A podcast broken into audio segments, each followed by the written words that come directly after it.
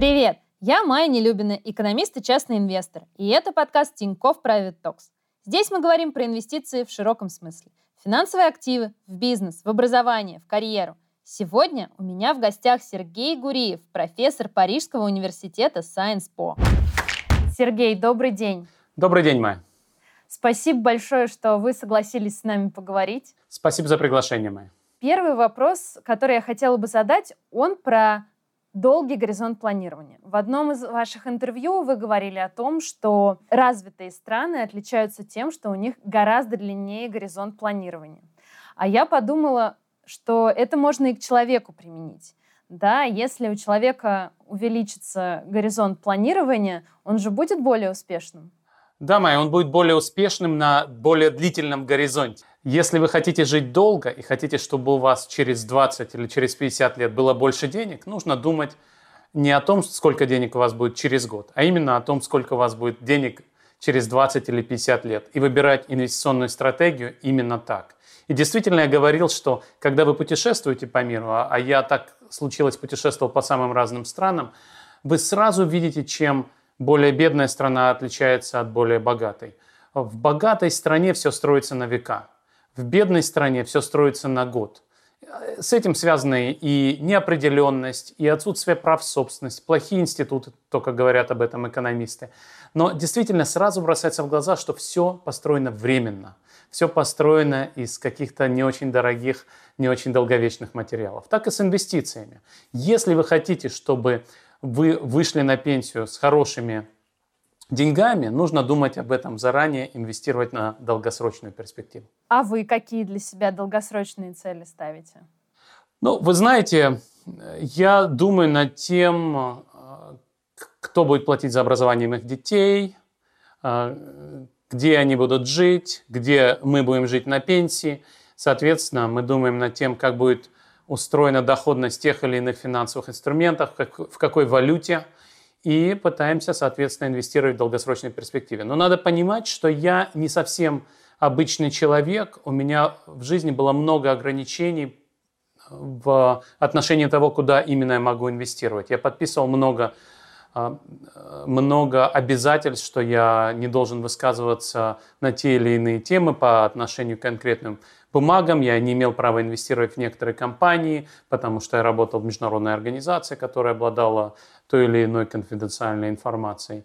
И в этом смысле, конечно, мои инвестиционные стратегии бесконечно более пассивны, чем а, для многих других людей. И я, как правило, просто а, даю деньги в управление или покупаю а, пенсионные продукты или продукты страхования жизни, долгосрочного страхования жизни, ну или, соответственно, долгосрочные пенсионные продукты.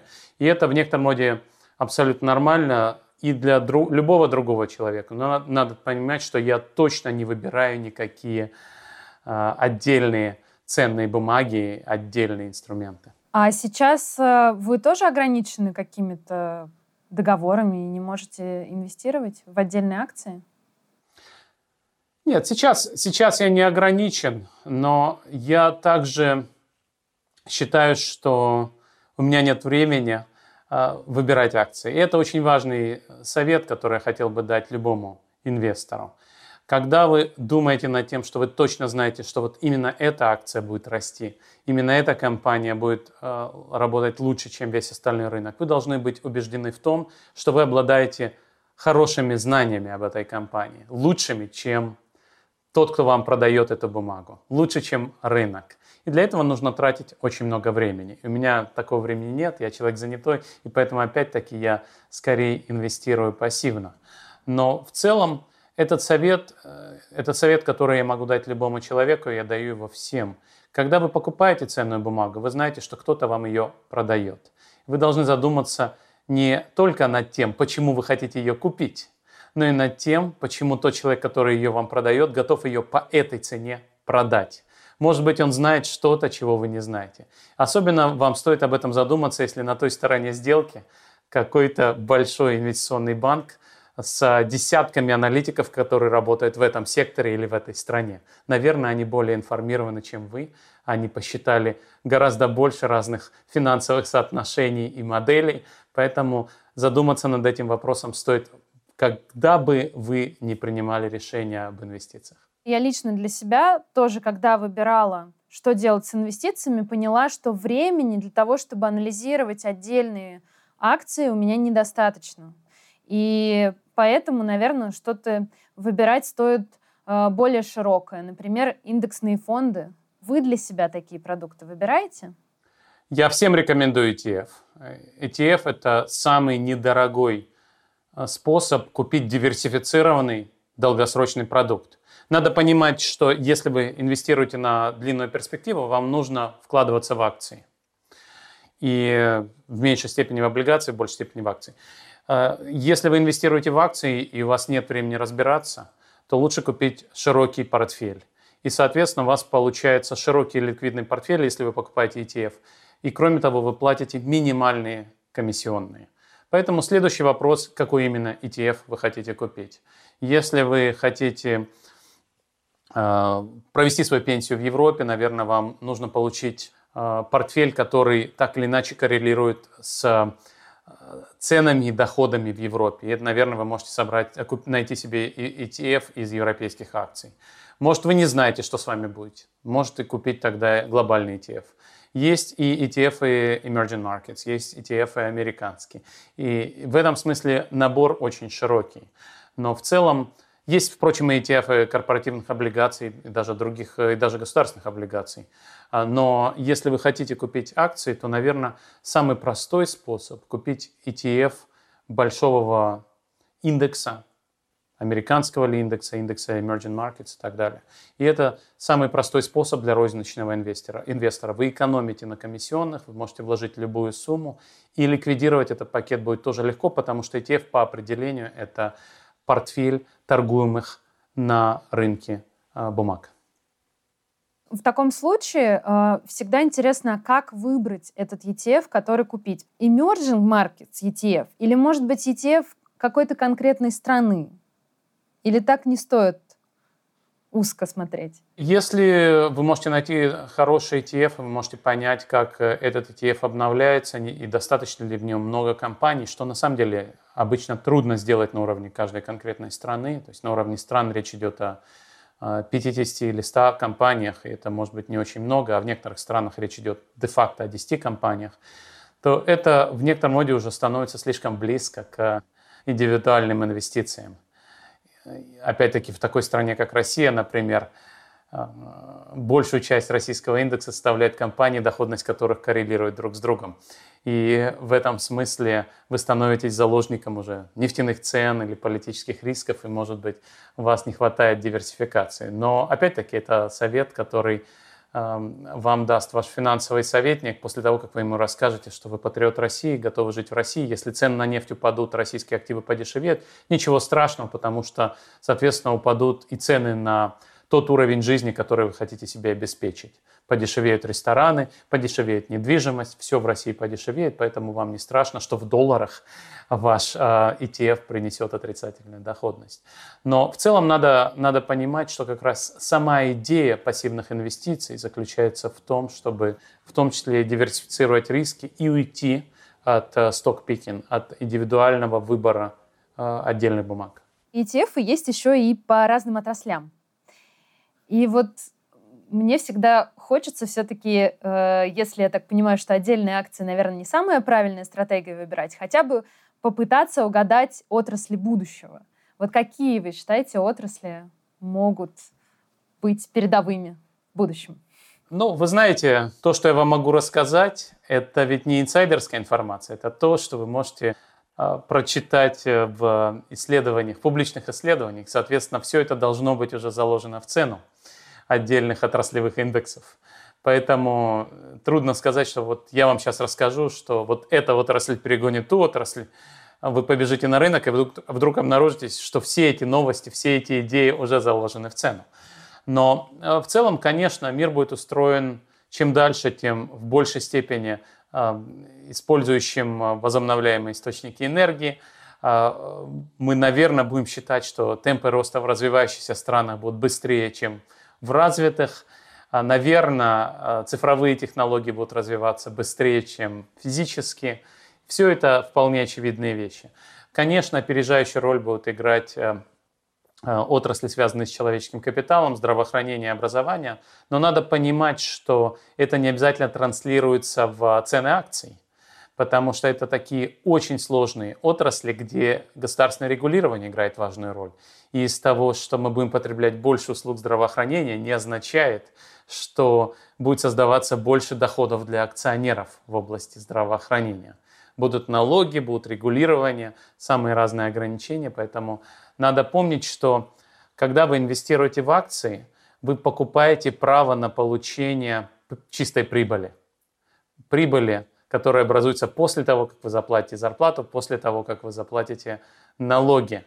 И, соответственно, вполне можно себе представить ситуацию, где вырастут налоги, будет по-другому устроено регулирование, а также можно представить себе ситуацию, что вырастут зарплаты. Вот сейчас, вот ровно сейчас в Америке возникает очень интересная ситуация, когда из-за того, что американское правительство щедро помогло, в том числе самым низкооплачиваемым слоям населения, работодателям трудно найти себе сотрудников – мы с вами разговариваем в э, середине 2021 года, даже такая великая компания, как Макдональдс, переживает, что ей трудно найти себе сотрудников, потому что пособие по безработице, э, те или иные чеки, которые рассылает федеральное правительство, э, повысили уровень дохода настолько, что по старым зарплатам набирать людей очень трудно. Так или иначе, это будет означать, что зарплаты вырастут. И это означает, что несмотря на то, что у некоторых компаний бизнес будет себя чувствовать очень хорошо, акционеры этих компаний заработают меньше, чем они думают, потому что часть выигрыша от э, экономического роста э, пойдет в карманы рабочих. Поэтому это все очень сложные материи. Тот факт, что мы скажем с вами, что будут расти цифровые компании, не означает, что акционеры цифровых компаний заработают много денег. Например, опять-таки мы с вами разговариваем в июле 2021 года. Президент Байден подписал Executive Order – указ, да, по-русски это называется, а, примерно парой десятков мер борьбы с монополиями.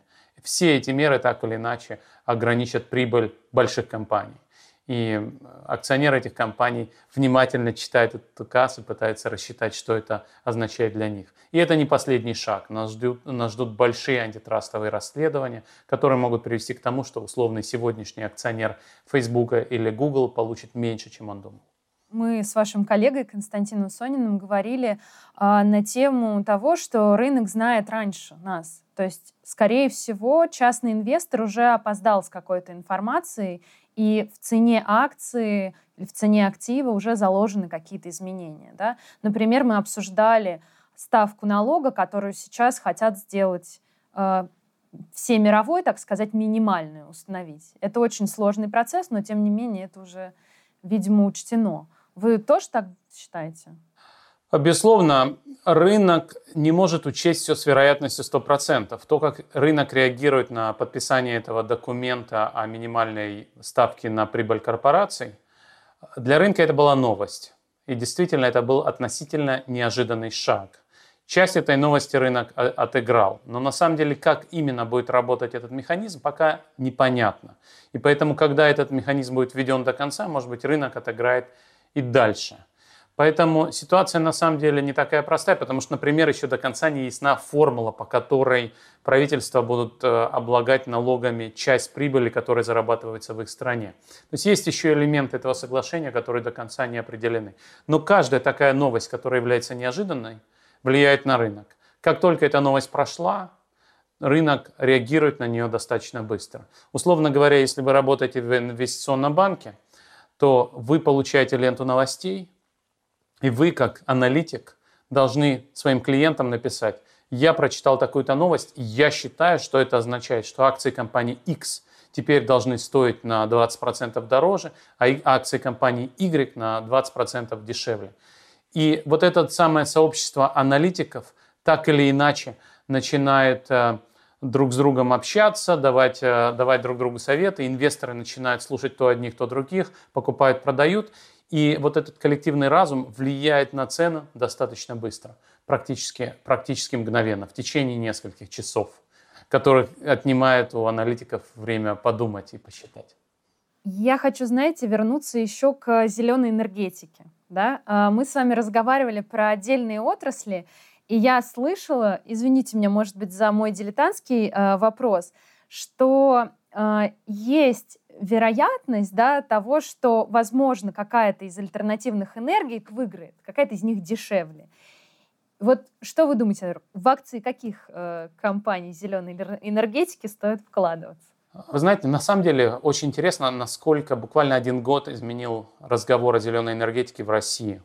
Может быть, это была пандемия, может быть, это осознание того, что Европа настроена серьезно и введет э, Carbon Border Adjustment Mechanism, то есть трансграничный налог на углеродные выбросы, на углеродный след. Но в России сегодня люди воспринимают эту проблему серьезно. И это очень хорошо, потому что это главная тема для дискуссий во всем остальном мире.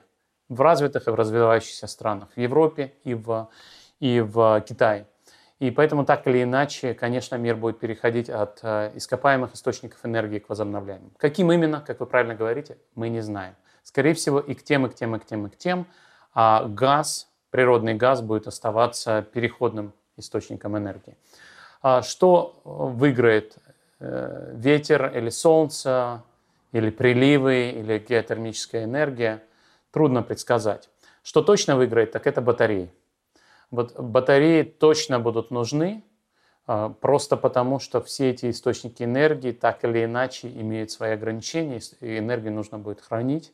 Поэтому если вы вдруг открыли какую-то технологию, как хранить энергию дешево, то я вам рекомендую срочно срочно запатентовать такой, такую технологию и выйти на биржу с такой компанией. Мне кажется, кстати, с трансграничным а, углеродным налогом э, дискуссия именно из-за того, что получается, что с экспортеров, а Россия довольно крупный экспортер источников энергии, э, будут брать деньги. Соответственно, если регулирование похожего не будет в России, да, то у них будут брать за рубежом. И, соответственно, а, нашим а, законодателям тоже надо об этом озаботиться, чтобы в России такая система случилась. Поэтому внешнее давление иногда полезно. Но это, понимаете, это не внешнее давление, это мировой тренд. Вот надо об этом понимать, что все остальные страны об этом думали, в то время как российские э, чиновники и политики говорили, что ветряки вредят птицам и червякам. И зеленая энергия – это все ерунда. И российская энергетическая стратегия не должна стремиться к построению возобновляемых источников энергии. Это вот то, на самом деле, что мы слышали буквально год назад. Сейчас разговор изменился, в том числе и из-за того, что стало понятно, что и Европа, и Америка, и Китай собираются идти в эту сторону. И надо понимать, что для мира сегодня изменение климата – это самая главная проблема. Ни кибератаки, ни иммиграция, ни вопросы идентичности не являются такой большой экзистенциальной проблемой, как изменение климата. Мы уже, мне кажется, сами начали это чувствовать, потому что в Москве катастрофически жарко. И я думаю, что это тоже влияние глобального потепления. Мы уже его можем прямо ощутить. И это, мне кажется, добавляет, скажем так, скорости принятия решений, а, которые в эту сторону делают страны. Действительно, э, жара в городах — это важно. Но самая большая проблема современной России в июле 2021 года, как уже не, несколько лет подряд, лет подряд, это сибирские лесные пожары. Вот это на самом деле то, что видно по данным, и понятно, что лесные пожары в Сибири – это проблема и для России, потому что уничтожается лес, и для людей, которые там живут, которые теряют дома, здоровье, иногда и жизни – и для мира в целом, потому что когда леса горят, растут выбросы. Поэтому, конечно, то, что в Москве жарко, это проблема. И это действительно проблема, и люди болеют и умирают от этого тоже. Но есть вещи, которые москвоцентричная Россия часто забывает, а это огромная российская глобальная проблема в том числе. Да, конечно, я согласна. Просто всегда э, люди иррациональны, мы с вами же это понимаем, и поэтому э, они начинают двигаться только тогда, когда они сами на себе здесь, в Москве, чувствуют э, это влияние. Этот вопрос не могу не задать. Уже все, мне кажется, вам его тоже задали, про инфляцию, но я попробую немножко с другой стороны. Вы говорили в интервью «Деньги не спят» о том, что сейчас волноваться не стоит э, еще по поводу инфляции. А когда? Как вот определить этот момент – когда стоит волноваться все-таки? Вы знаете, сейчас уже можно начинать волноваться. Сейчас, когда мы говорим с вами в июле, всплеск инфляции на самом деле э, произошел. Э, рынки по-прежнему считают, что этот всплеск временный. И что сейчас, когда кончатся временные перебои с лесом, досками, полупроводниками, то э, инфляция сойдет на нет. Но в целом то, что сегодня инфляция в Америке зашкалила, заставляет задуматься над тем, что действительно какие-то проблемы возникли. Вот в интервью «Деньги не спят» я просто предложил посмотреть на э, соотношение между доходностями номинальных американских облигаций и облигаций, индексированных на инфляцию, ТИПС. И это различие показывает, что рынок не боится инфляции на десятилетнем, двадцатилетнем, тридцатилетнем горизонте. Более того, то, что мы видим в высказываниях центральных банкиров, включая американских и европейских центральных банкиров, заключается в том, что они не собираются поднимать ставки. Они позволяют инфляции немного превысить целевой показатель с тем, чтобы в среднем по некоторому периоду инфляция была на целевом уровне 2%. И раньше, как вы помните, главная проблема была в том, особенно в Европе, что инфляция никак не хотела превысить 2%, и они ее пытались как-то подтолкнуть вверх. Теперь они говорят, что некоторое время, если инфляция будет чуть выше, чем 2%, не очень страшно. Очень часто задают вопросы, а не нужно ли беспокоиться об инфляции цен на активы. И вот сейчас как раз опубликована новая стратегия. Это не стратегия, это strategy review, обзор стратегии, анализ стратегии Европейского центрального банка – где они обсуждают этот вопрос. И Европейский центральный банк говорит, многие люди говорят, что нужно учитывать цены на недвижимость.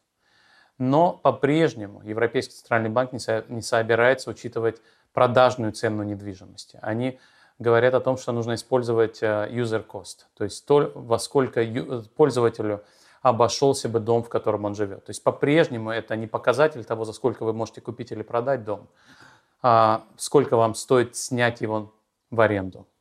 И здесь есть огромная разница. Одно дело – это инфляция арендной платы, другое дело – это инфляция цен на активы.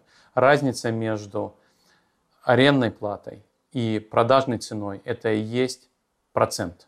Вот соотношение между ценой актива и доходом, который этот актив приносит каждый год, это процентная ставка. И пока процентные ставки не повышены, активы должны стоить дорого по отношению к арендной, а, арендной плате или доходности, как бы вы это ни называли. Поэтому не нужно удивляться, что активы стоят дорого. И не нужно удивляться, что цена актива, а не доходность актива, что сама цена, продажная цена актива не входит в индекс инфляции. Инфляция не меряет цены активов. Инфляция меряет, сколько вы платите за аренду, сколько вы платите за те или иные услуги или товары. Соотношение между потоком расходов на потребление, доходов от э, вашей трудовой деятельности, с одной стороны, и ценами на акции, на недвижимость, э, на любые другие активы с другой стороны. Эти два вида благ соотносятся как процентная ставка. Сегодня процентная ставка остается низкой, поэтому активы стоят дорого. И так это и будет продолжаться. И никто не будет заботиться о том, что они стоят дорого и говорить, что началась инфляция. Инфляция начнется, когда цены на э, товары, услуги и, может быть, э, арендную плату э, в новой формулировке Европейского центрального банка будут, будут расти слишком быстро. Но пока этого не происходит. А слишком много, то есть слишком быстро, это как вы думаете, вот какой процент для Америки? Это и есть искусство центрального банка когда центральный банк скажет, растет слишком быстро, мы сейчас будем повышать ставки. Вот это оно и есть. Вот, но мы видим, что бывают краткосрочные всплески инфляции до 5 или даже 6%, а американский центральный банк не переживает. Видимо, это означает, что его модели показывают, что этот всплеск очень краткосрочный, и по итогам года речь будет идти о 3-4%, что не является слишком большим показателям. А по итогам бизнес-цикла, скажем, трех-четырех лет, они как раз выйдут на свои 2% или ниже. Но нельзя забывать, что модели центральных банков могут ошибаться. Сегодня рынок верит в то, что на долгосрочном горизонте инфляция находится под контролем. Но и рынок может ошибаться. Напомню такую цитату Алана Гринспена, в, свою, в свое время очень уважаемого председатель американского центрального банка, он сказал, что тот факт, что наши модели самые лучшие в мире ошибались 19 кварталов подряд, не означает, что в 20 квартале они вдруг э, сделают правильное предсказание. Поэтому э, модели могут ошибаться, рынки могут ошибаться. Поэтому никто не может дать гарантии, что э, ситуация останется такой же, какой она является сейчас. Мы с вами, в принципе, сейчас пришли, мне кажется, к тому, что инвестиции — это непросто, и это надо понимать. И, конечно, мне кажется, что желательно учиться. И вы в некоторых э, своих интервью говорили, что в учебниках вся эта информация, в принципе, есть. Может, вы посоветуете как, какие-то конкретные книги? Ну, на самом деле полезно читать учебники экономики в целом, учебники экономики и финансов. И таких учебников очень-очень много. По макроэкономике можно прочитать учебник Менкью. Э, но если говорить про инвестиции, есть выдающийся человек, к сожалению, он умер недавно, Дэвид Свенсон, человек, который построил фактически отрасль университетских эндаументов в том виде, в котором она сейчас существует. Он написал две книги. Книгу для институциональных инвесторов и книгу для личных инвесторов, личных инвестиций. И я всем рекомендую прочитать эти книги, потому что они показывают способ мышления инвестора. Мы с вами говорили о долгосрочных инвестициях. И э, Дэвид Свенсон, который руководил эндаументом Еля и фактически создал этот самый эндаумент, который стал одним из крупнейших эндаументов в мире, и кроме того воспитал целую плеяду учеников, которые возглавляли эндаументы других ведущих американских университетов. Э, Дэвид Свенсон построил структуру мыслительного процесса, когда вам нужно понять, как именно вы инвестируете, она описана в этих книгах. И в этом смысле это очень полезные книги. И вопрос здесь не в том, сколько должна стоить нефть через 10 лет или какие будут налоги, а в том, как именно вы определяете те решения, которые вам нужно принять. Надо понимать, что эндаумент – это инвестиции на бесконечный горизонт даже по сравнению с тем долгосрочным горизонтом, который мы обсуждали сначала, 20 или 50 лет, эндаумент – это действительно а, инвестиции минимум на 100 лет. Да, эндаумент – это то, что может нас пережить. Я к тому, что это вообще такая глобальная вещь. То есть эндаумент еле Скорее всего, есть. переживет. Да. Да, да, э, э, да, эндаумент есть, а Дэвид Свенсон, к сожалению, умер. Но э, по-русски это называется фонд целевого капитала, и Конечно, для любого профессора, или вот я был ректором, мы создавали тоже эту самую отрасль фондов целевого капитала в России в середине нулевых. И э, я очень э, хорошо помню, что это действительно трудно понять простому э, человеку, что существуют какие-то инвестиции, которые существуют навсегда. Потому что действительно в России принято планировать на год или на два, а не на 10 лет или на 100 лет. Так вот, Дэвид Свенсон говорит о том, что вам нужно определиться своими целями. Вам нужно понять, как вы распределяете активы. Вот столько-то вы будете инвестировать в такой класс активов, столько будете инвестировать в такой класс активов. Акции, облигации, долгосрочные неликвидные активы, земля, недвижимость все что угодно. И там у него описаны все эти классы активов. Как только вы определились с классами активов, внутри класса активов вы можете определяться с управляющим. И, конечно, если у вас нет пары десятков миллиардов долларов, то у вас, наверное, другой а, набор потенциальных управляющих. Когда Свенсон выбирает своих управляющих для эндаумента, он выбирает самых лучших управляющих, дает одному небольшую долю, другую небольшую долю и смотрит, какие у них результаты. В результате этих турниров одного выгоняет, другому дает большую долю и так далее и тому подобное. Конечно, у частного инвестора возможности другие, но тем не менее, вот мы говорили с вами про ETF, вы можете посмотреть на разные комиссионные. А, и в этом смысле тоже есть возможность для принятия решения. Ну и третий, самый а, а, не, не, самый а, микроэкономический тип решения – это выбор времени, когда куда инвестировать и сколько.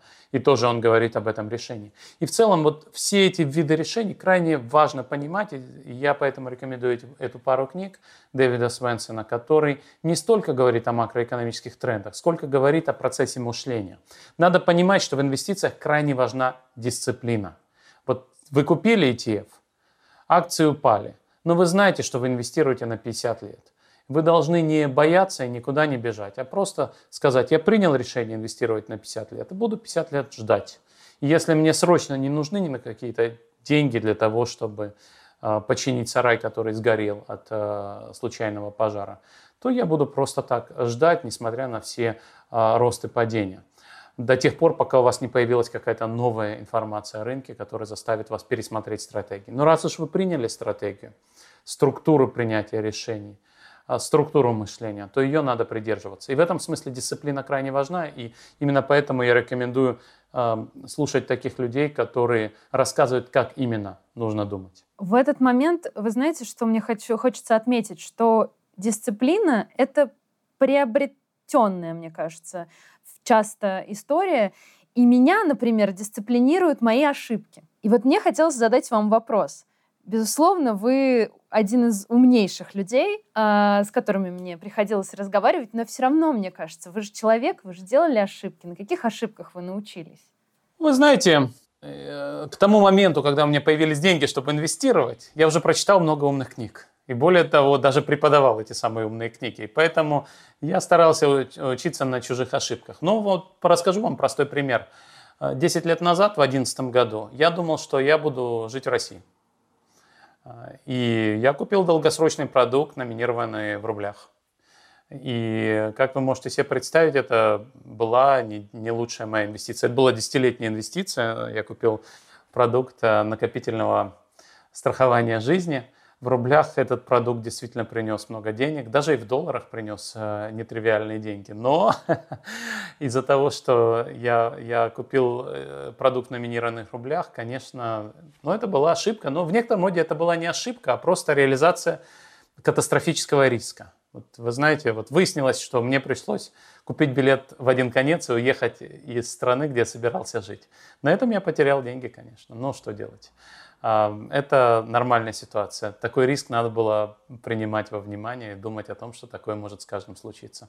Про риск, кстати, интересно. Мне кажется, это важная история понимать свой э, профиль рисковый, да, то есть понимать, насколько ты готов рисковать на рынке.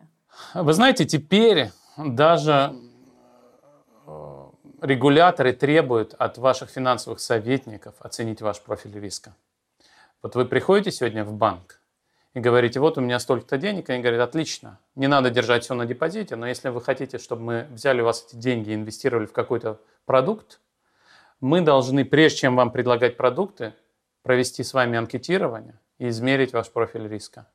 И такие методики, естественно, есть. Они фактически навязываются регуляторами, банкам, финансовым советникам, инвестиционным советникам, для того, чтобы не было мисселлинг, для того, чтобы людям не навязывали слишком рискованные продукты. И когда вы проходите через набор этих вопросов, вы сами для себя проговариваете, на что вы готовы пойти, на что вы не готовы пойти. Это очень важно.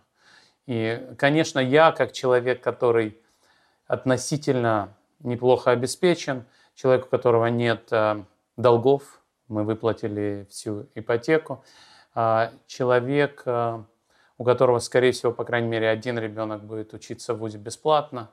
У меня гораздо меньше а, боязни риска, чем у, многих других людей. Но самое главное, самый главный мой актив – это, конечно, человеческий капитал.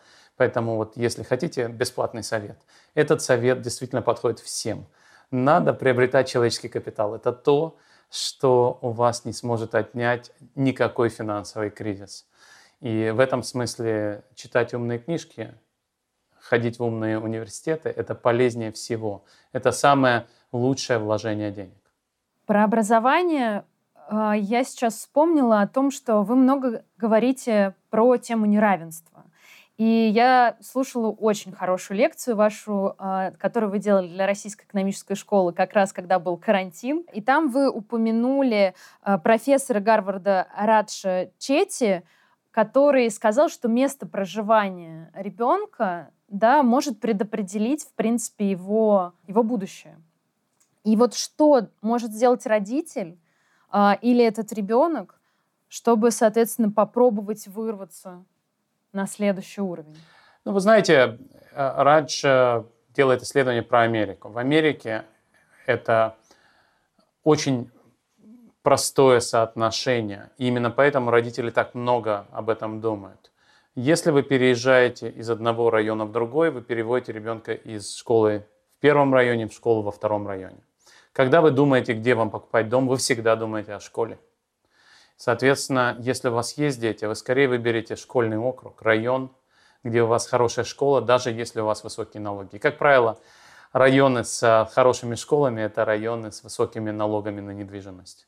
И, в принципе, так и должно быть. Соответственно, вы знаете, что чем лучше школа, тем больше у вашего ребенка возможностей в жизни. Потому что хорошая школа во многом предопределяет то, куда вы можете поступить в университет, а это, в свою очередь, предопределяет а, доходы, возможности вашего ребенка на всю жизнь. И любые инвестиции в образование родители готовы предпринимать. В Америке это, а, естественно, устроено наиболее явным образом, но во всех остальных странах это тоже так. В Москве уже, мне кажется, у меня многие знакомые переехали, то есть они э, сдают свою квартиру в одном районе и переехали в другой именно из-за школы. То есть это уже тоже нередкий случай. И вот э, люди моего возраста часто переезжают именно под школу. В Москве нет такого яркого разделения на хорошие и плохие районы. Э, вы можете увидеть богатый дом, который стоит рядом с бедным домом. И поэтому все-таки перемешивание богатых и бедных детей происходит в самых разных школах. Э, и это, наверное, хорошо. Но во многих других странах, где рынок недвижимости функционирует уже столетиями, или, по крайней мере, десятилетиями, этот процесс приводит к разделению богатых и бедных людей. И даже в такой эгалитарной стране, как Франция, где, еще раз скажу, школы управляются фактически централизованно, фактически с, из, из Парижа определяется почти весь куррикулум, и учителя готовятся фактически централизованно. Тем не менее, есть школы более бедные, более богатые, школы, где не хватает хороших учителей, школы, а, где детям труднее учиться. И, конечно, вот такое разделение есть. Это один из самых главных источников неравенства в современном мире. И не могу не задать этот вопрос. Какой вы посоветуете университет? А, для экономиста, вот как раз если, например, человек хочет заниматься инвестициями в будущем? Если вы собираетесь учиться в России, то здесь есть очень простой ответ. Есть совместный бакалавриат в ШЕ и РЭШ, а, так называемый СОВБАК. Это самый хороший бакалавриат по экономике в России.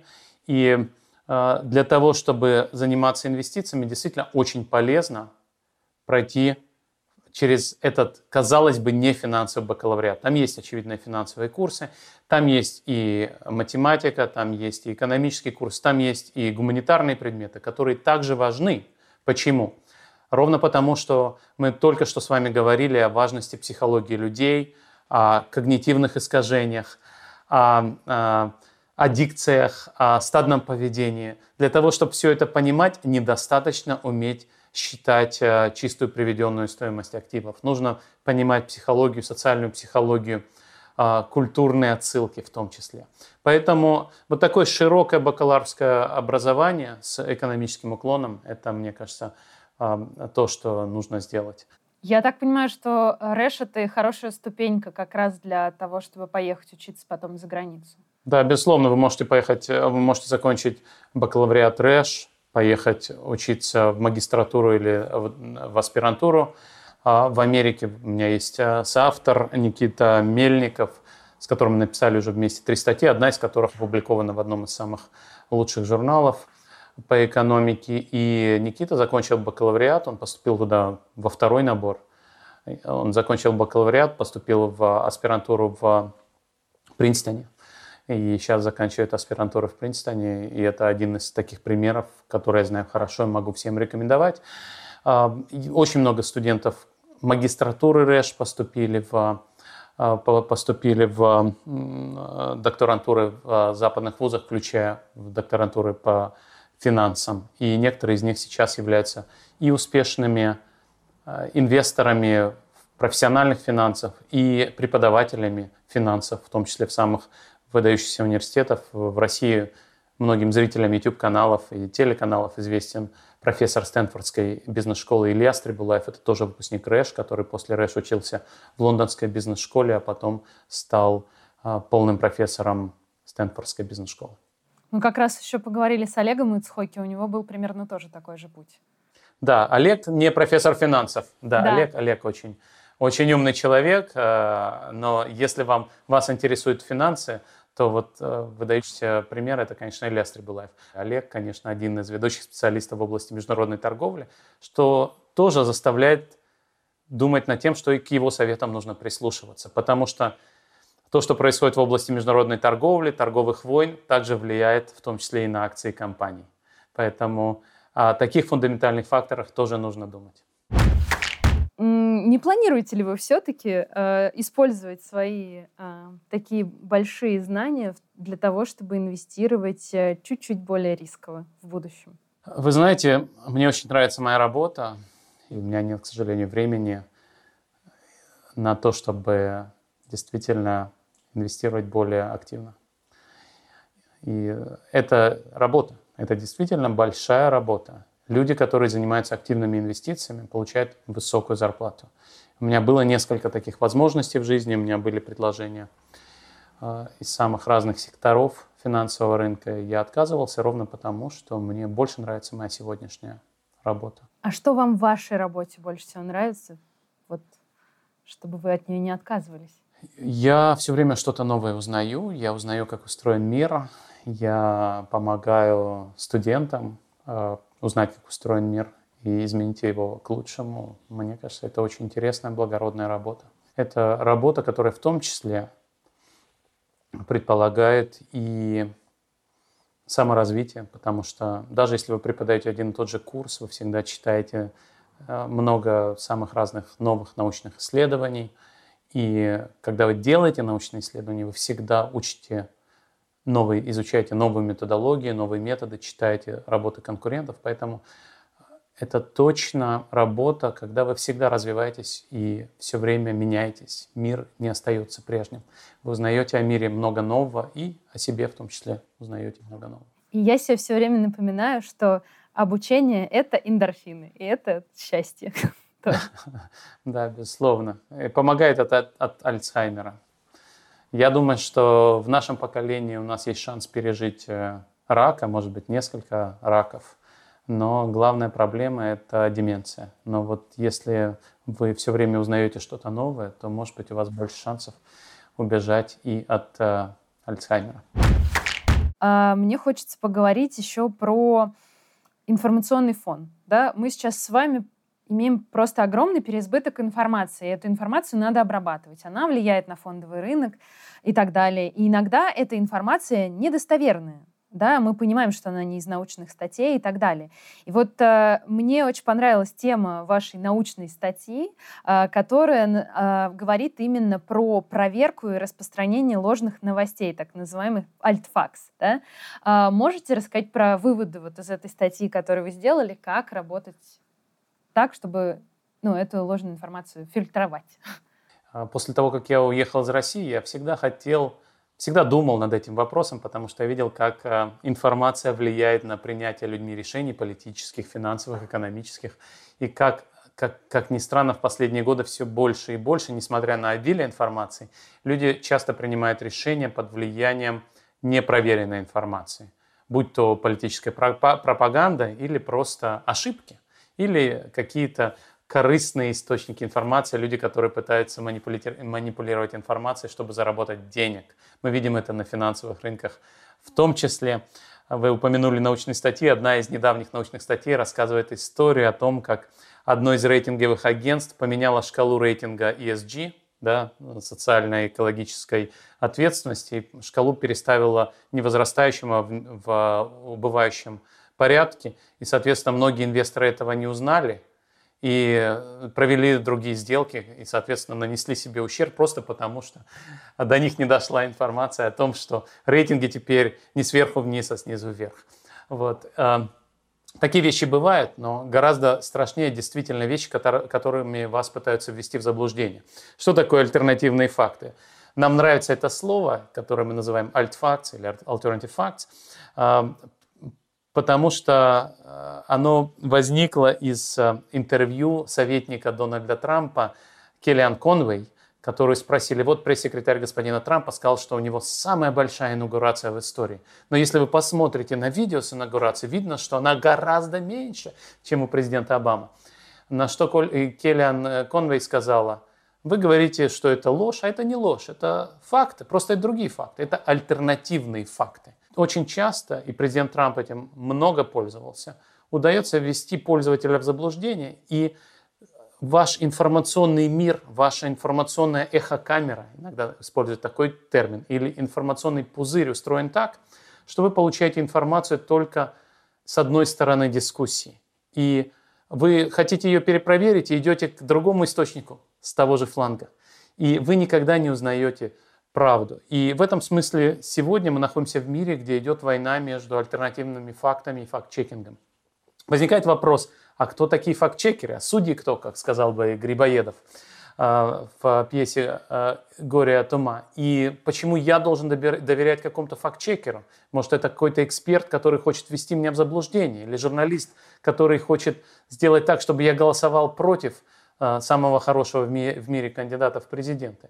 Эта ситуация на самом деле очень сложная. И здесь есть несколько рецептов. В нашей работе мы показываем, что даже если вам просто несколько раз нужно сделать дополнительный клик, даже один дополнительный клик, это само по себе заставляет вас задуматься, и вы с гораздо меньшей вероятностью будете расшаривать альтернативные факты в социальных сетях. То есть если вам скажут, вот есть высказывание Марин Ле Пен, готовы ли вы им поделиться в Фейсбуке, и если вам нужно для того, чтобы поделиться, сделать дополнительный клик, то вы в 4 раза меньше будете шерить такого рода документы. До нас были исследования, где людей просто просили, прежде чем шерить, подумайте 15 секунд. Никуда не кликайте, но вот просто подумайте. Или подумайте минуту. И это тоже влияет на то, что люди менее импульсивно относятся к расшариванию информации. Очень многие проблемы возникают из-за того, что наши социальные сети геймифицированы.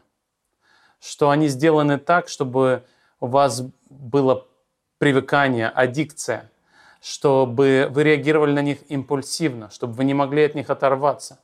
Если вы заставите себя перед каждой сделкой немножко подумать, взять паузу, может быть, поискать альтернативный источник информации. Наше исследование показывает, что это принесет большую пользу и вам, и тем людям, которые являются вашими друзьями, подписчиками, фолловерами в социальных сетях. Это, мне кажется, и для инвестиций очень хороший совет – Э, проверить источник информации, посмотреть альтернативный и подумать, прежде чем э, совершать сделку. Потому что я не могу забыть эту историю. Вы э, рассказали про рейтинг ESG. Это даже сложная история, потому что я помню, когда Zoom э, в карантин э, акции стали расти, была компания, у которой тикер, ну то есть короткое название, называется Zoom, и это китайское, и это другой Zoom. И э, акции ее взлетели на какое-то космическое э, количество процентов. То есть даже э, вот такие, кажется, штуки, в которых невозможно ошибиться, все равно приводят к ошибкам.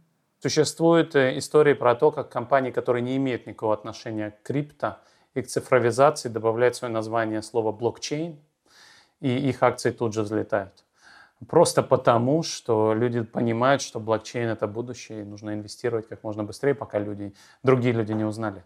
Поэтому, конечно, есть много импульсивных инвесторов. И, конечно, лучше э, думать как можно больше. С другой стороны, надо помнить, что иногда э, не нужно воевать э, с рынком. Э, нужно помнить, что если вы пытаетесь бороться с, с слишком оптимистичным рынком и пытаетесь играть в короткую, вот как недавно была история с Робин Гудом, вы можете проиграть до того, как ваша правота будет подтверждена. Поэтому короткие инвестиции – это всегда проблематичные инвестиции. Всегда нужно думать над тем, что может случиться, если рынок а, будет оставаться неправым дольше, чем у вас хватит ликвидности. Вот эта статья про alternative facts у вас написана вместе с женой. И это потрясающий, мне кажется, симбиоз, когда можно работать э, с супругом. И мне кажется, это хорошая инвестиция, такой брак продуктивный. Как вы считаете? Ну, мы начали писать статьи, на самом деле, не сразу. Мы до того, как мы получили tenure, пожизненный контракт, мы не писали статьи. И в мире есть много людей, которые пишут статьи с мужьями и женами. Это, это правда. Мы пишем далеко не все статьи вместе, у каждого у нас есть э, много других соавторов. Но есть просто темы, которые интересуют и ее, мою жену Екатерину Журавскую, Катю, и меня, и вот э, альтернативные факты, пропаганда. Это как раз одна из таких тем. Мне кажется всегда, что э, супруг это тоже одна из главных инвестиций в жизни, и мне кажется, его тоже надо выбирать очень э, вдумчиво.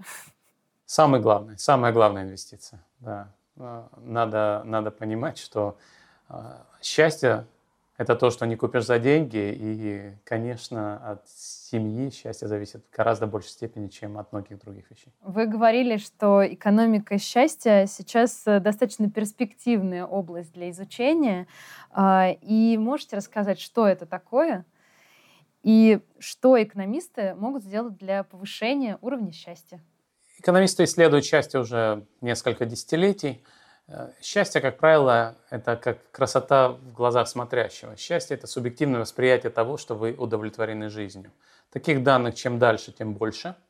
И, соответственно, есть много опросов в самых разных э, странах. Эти опросы сейчас проводятся с самыми разными агентствами, включая, например, Gallup, который делает такие опросы по всему миру, на основании которых ООН издает ежегодный отчет о счастье, World Happiness Report – а, и, конечно, когда есть такие большие массивы данных, то экономисты могут их исследовать самыми разными количественными методами. И в целом а, экономисты а, могут рассказать несколько вещей. Во-первых, доходы – это хорошо. Чем больше у вас денег, тем лучше вы себя чувствуете. Вот. И раньше говорили о том, что существует точка насыщения, так называемый Истерлин парадокс, что после того, как сторона становится достаточно богатой, дальнейшее увеличение доходов не ведет к росту счастья. На самом деле сейчас считается, что этот уровень дохода на самом деле такой большой, что большинство стран его не видят. Грубо говоря, этот уровень находится выше, чем 80 тысяч долларов а, в год на человека. Поэтому России пока еще рано беспокоиться о том, что экономический рост не принесет счастья. А остальные факторы э, на самом деле тоже хорошо исследованы. Макроэкономическая турбулентность – это плохая новость для счастья. А, естественно, возраст очень важен. И здесь, конечно, важную роль играет то, что называется кризис среднего возраста. Когда вы, вам 18 лет, у вас очень высокий уровень удовлетворенности жизни, и потом каждый дополнительный год снижает ваш уровень удовлетворенности жизни – вам кажется, что жизнь все труднее и труднее, и где-то в 40-50 лет вы достигаете минимума, после чего уровень счастья начинает расти. Я думаю, что большинство наших зрителей как раз еще не достигли этого кризиса, но обещаю вам, что в какой-то момент жизнь наладится, уровень счастья начнет расти, и когда вам будет лет 80, вы будете так же счастливы, как и когда вам было 18 лет. Мы не знаем, насколько счастливы дети, потому что опросов детей не проводится. Ну вот, начиная где-то с 18 лет, мы хорошо знаем вот эту самую У-образную, эм, нелинейную форму зависимости счастья от возраста. Существует действительно такое убывание до среднего возраста, а потом рост. Одно из э, исследований, которое мы сделали, собственно, с э, Катей Журавской, заключалось в том, что в переходных экономиках э, уровень счастья был раньше ненормально низким. И одно из предсказаний, которое мы сделали в работе, которая была опубликована в 2009 году, заключалось в том, что мы объяснили, откуда эта аномалия берется, и сказали, что эта аномалия носит временный характер. И потом как раз с Никитой Мельниковым мы написали статью, которая была опубликована через 10 лет, которая показала, что эта аномалия действительно, как мы и предсказывали раньше, исчезла. И сегодня в переходных экономиках люди настолько же счастливы или несчастны, как и люди с таким же уровнем дохода в развитых или развивающихся странах при прочих равных. Теперь, когда мне будет грустно, я буду вспоминать о том, что в 80 лет я буду счастлива. Теперь главное дожить и инвестировать в здоровье. Здоровье – это, безусловно, важный уровень удовлетворенности жизни. Надо понимать, что э, если, вот есть даже и такие исследования, если у вас какой-то перманентный удар по здоровью, рано или поздно вы забываете об этом, приспосабливаетесь. А вот, например, развод это перманентный шок. У вас уровень счастья падает, немножко восстанавливается, но остается перманентно ниже, чем до развода. Поэтому, опять-таки, еще раз скажу, что счастливая семья – это как раз фундаментальный фактор, который способствует высокому уровню удовлетворенности жизни. Спасибо. Мне кажется, это чудесная, чудесная фраза, на которой э, можем остановиться. Спасибо огромное. Спасибо большое, Майя. Друзья, подписывайтесь на нас, ставьте оценки и рассказывайте о нас друзьям. Нам это очень важно.